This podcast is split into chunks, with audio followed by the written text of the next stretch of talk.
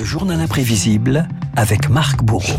Il y a eu mensonge, duplicité, rupture majeure de confiance, mépris. Ça veut dire qu'il y a crise. Marc, le chef de la diplomatie française, Jean-Yves Le Drian, ce week-end, aux 20h de France 2, rien ne va plus entre Paris et Washington après le torpillage du contrat du siècle au profit des États-Unis. La France a rappelé son ambassadeur. Crise diplomatique sans précédent entre les deux pays. Des relations qui, dans l'histoire, n'ont pas toujours été un long fleuve tranquille. Ah oui, Renaud, si les rapports ont été relativement courtois avec Giscard d'Estaing, Mitterrand, Sarkozy, Hollande, dans la catégorie gros calibre, en revanche, on retrouve...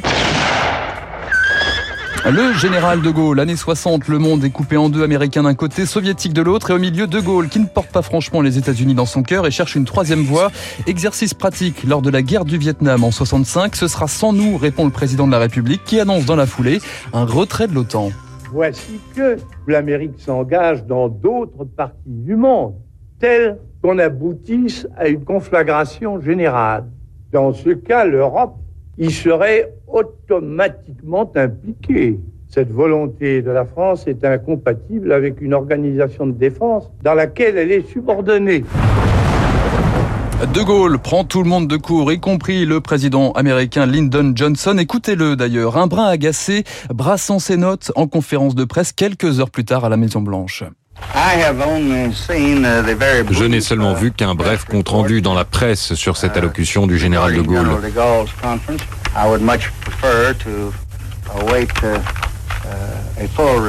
Je préférais attendre un rapport complet sur les phrases qu'il a formulées pour me faire une idée.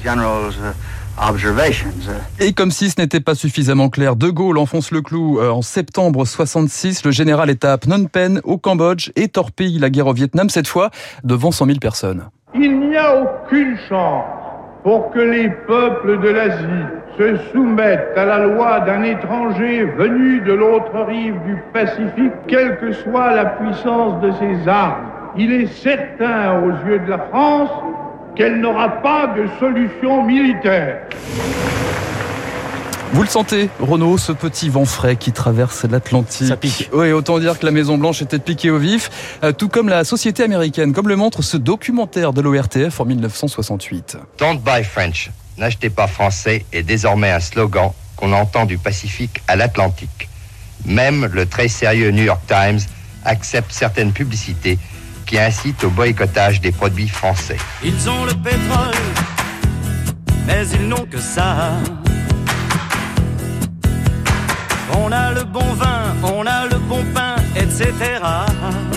La brouille entre euh, Paris et Washington, je vous vois rigoler. Oui, oui, c'est Michel, Michel Sardou. dans les relations diplomatiques. Il a écrit quand même les ricains, Michel Sardou. Il a vous les ricains, il ouais. s'est rattrapé. Oui, la brouille entre Paris et Washington se joue sur le porte-monnaie et sur les symboles aussi. Alors, il y a la musique, mais il y a aussi De Gaulle qui était connu pour avoir banni le whisky des buffets de l'Élysée. Renaud, petite question. Qui a dit, en matière de diplomatie, je regarde ce que font les États-Unis et je fais le contraire? Moi, je dirais Jacques Chirac. Eh bien, c'est Jacques Chirac, effectivement. En 2003, George W. Bush lance la guerre en Irak. La France lui fait faux bond par la voix de son ministre des Affaires étrangères, Dominique de Villepin. C'est un vieux pays, la France d'un vieux continent comme le mien, l'Europe, qui a connu les guerres, l'occupation, la barbarie, un pays qui n'oublie pas et qui sait tout ce qu'il doit aux combattants de la liberté venus d'Amérique. Alors évidemment, ça grince des dents à la Maison Blanche et pendant ce temps, pendant ce temps, au Congrès.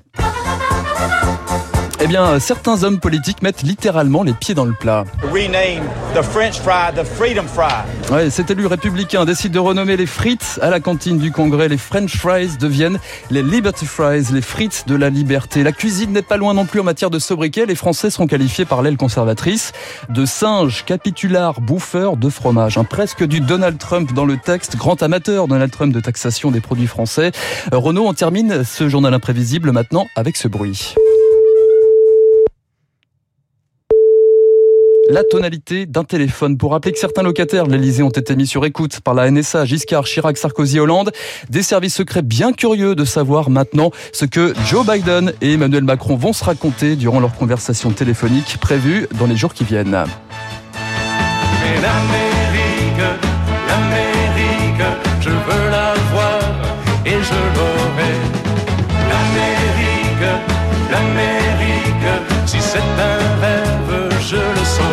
Voilà, les relations franco-américaines vues par Marc Bourreau. Euh, petit moment de, de bonheur, euh, parce que vous avez... Non, mais vous avez très bien résumé les choses. On rappellera d'ailleurs, hein, euh, vous parliez du général de Gaulle, pas question de fêter le 6 juin euh, pendant des années. Le 6 juin, eh bien, rideau, rien du tout. Il a fallu attendre François Mitterrand et 1984 pour qu'on rende hommage aux, aux alliés qui avaient débarqué quand même en Normandie. Merci Marc Bourreau pour ce journal imprévisible. On vous retrouve demain, évidemment, avec un autre thème. Il est 7h54. On va quitter Jodassin et on va retrouver David Barou.